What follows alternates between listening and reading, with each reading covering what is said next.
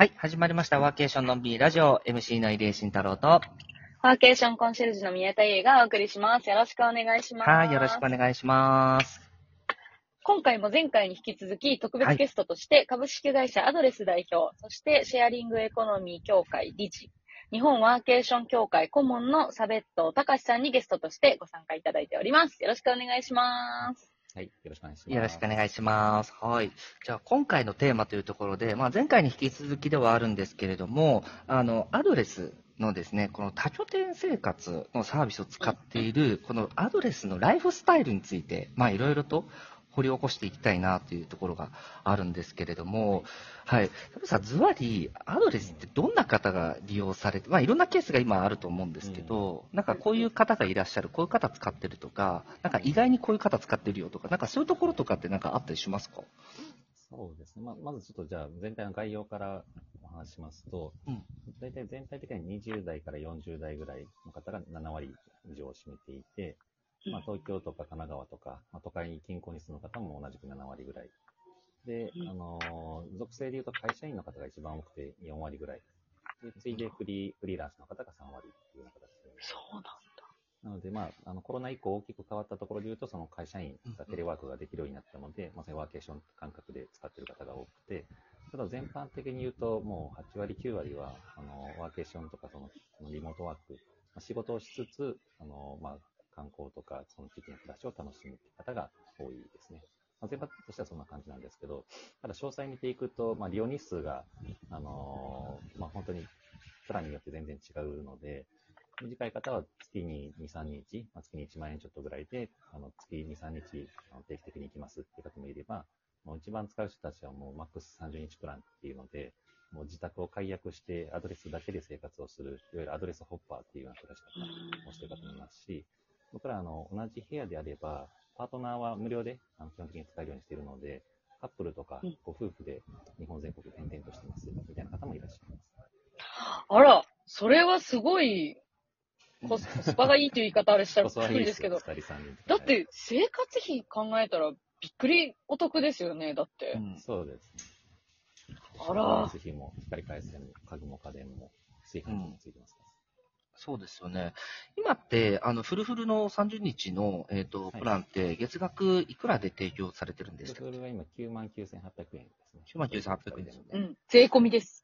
税込みですよね。だからはいそれを都心とか、例えば特に東京都心とかって家賃高いし、それで電気代今上がってるし、その辺全部トータルすると、絶対お得な。うん。とんでもなくお得ですよ。うん。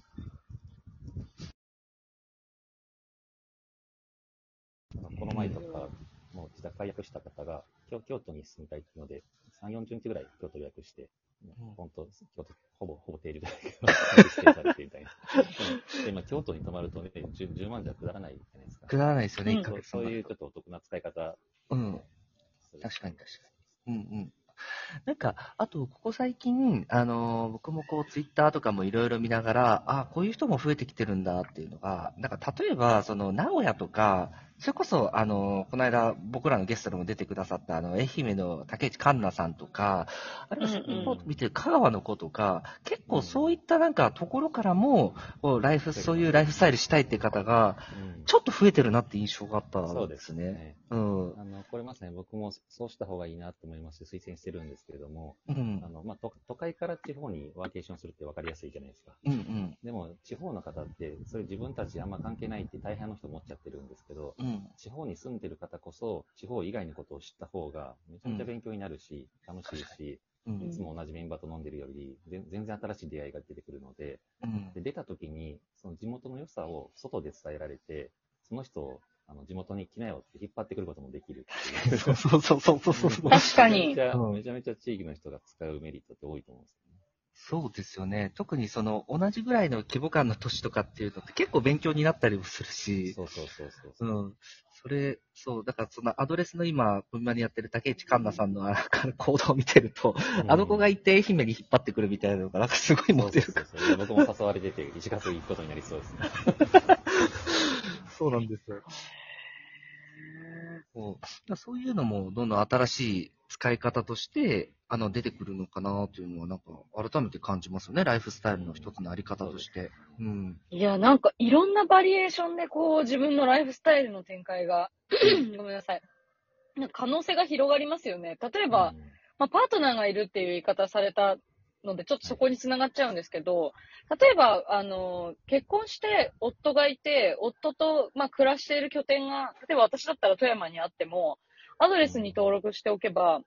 例えばこう、パートナーや家族とか、まあ、子供とか連れてどっか行くときも、まあ、その子供を連れて一緒に行けるっていうのもありますし、それそうです。こそさっき入江さんがおっしゃってたような、なんか家族がワーケーションにあんまりこう馴染みがなかったとしても、うん。どっちかがそれ、アドレスに登録してたり、どっちかがそこに知見があれば、なんか気づかないうちにやワーケーションをトライできてるみたいなことが、アドレスだと結構自然にできるなっていううん。ふうに思って、めちゃめちゃやりたいです、今。一軒家が多いので、なんかあんまり気気にせずに、例えば料理も作れるし、うん。普通の生活みたいな感覚の生活ができるので、結構楽楽っていうかもしれますね。うん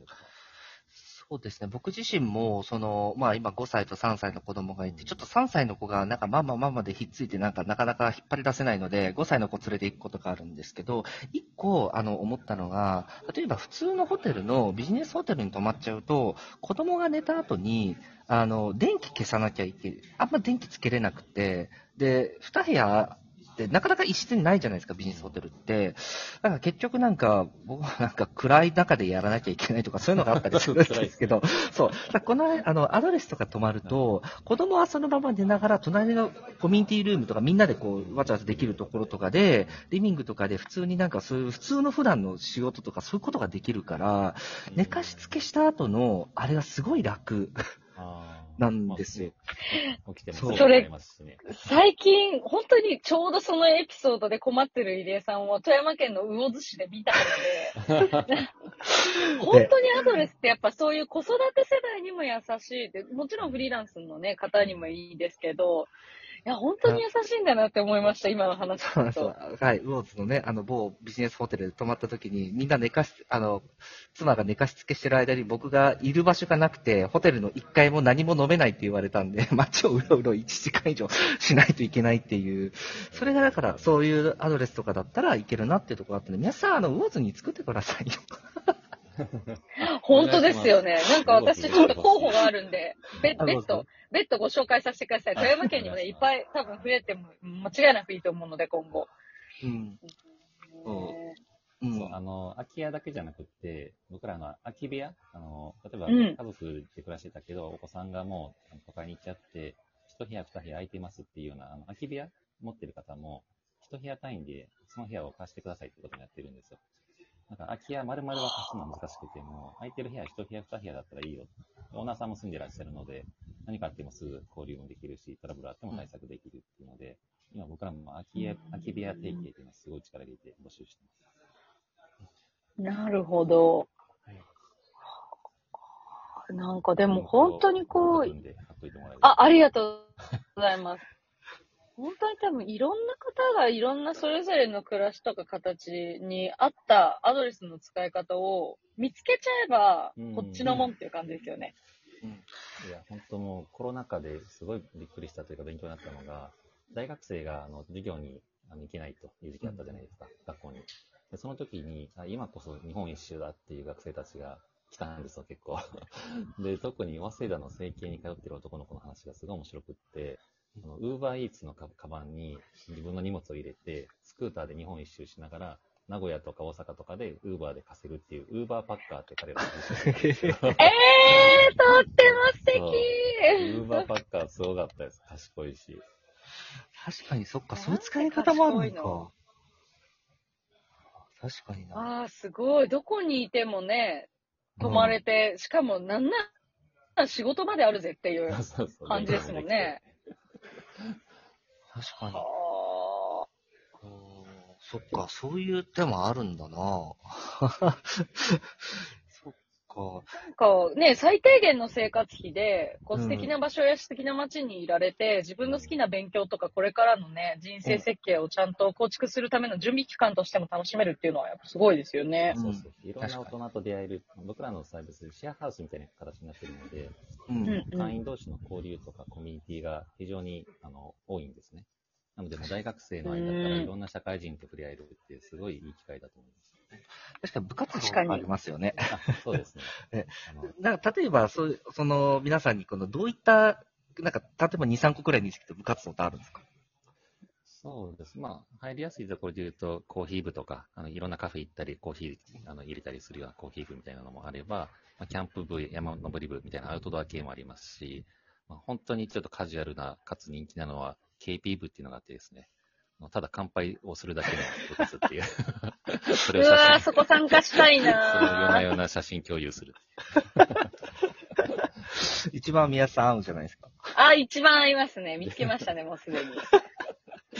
気でそうです。そう、ほんまや。富山、でしかも富山から来た富山ぶら下げていけるからね、すごいいいかも。そうですよね、そうですよね。そうそうそう。確かに。はい。というわけでですね、いろいろアドレスのライフスタイルについて、まあ、いろいろこう話してきたわけなんですけれども、また次回の方でもですね、ちょっとより、あの、サベットさんとこのアドレスについて、ちょっと何か他のいろんなトークもですね、またやって、もうすぐ最後掘り下げていきたいなというふうに考えています。というわけで、あの、そろそろお時間になりましたので、今回の放送も以上とさせていただきます。また次回のラジオでお会いしましょう。バイバイ。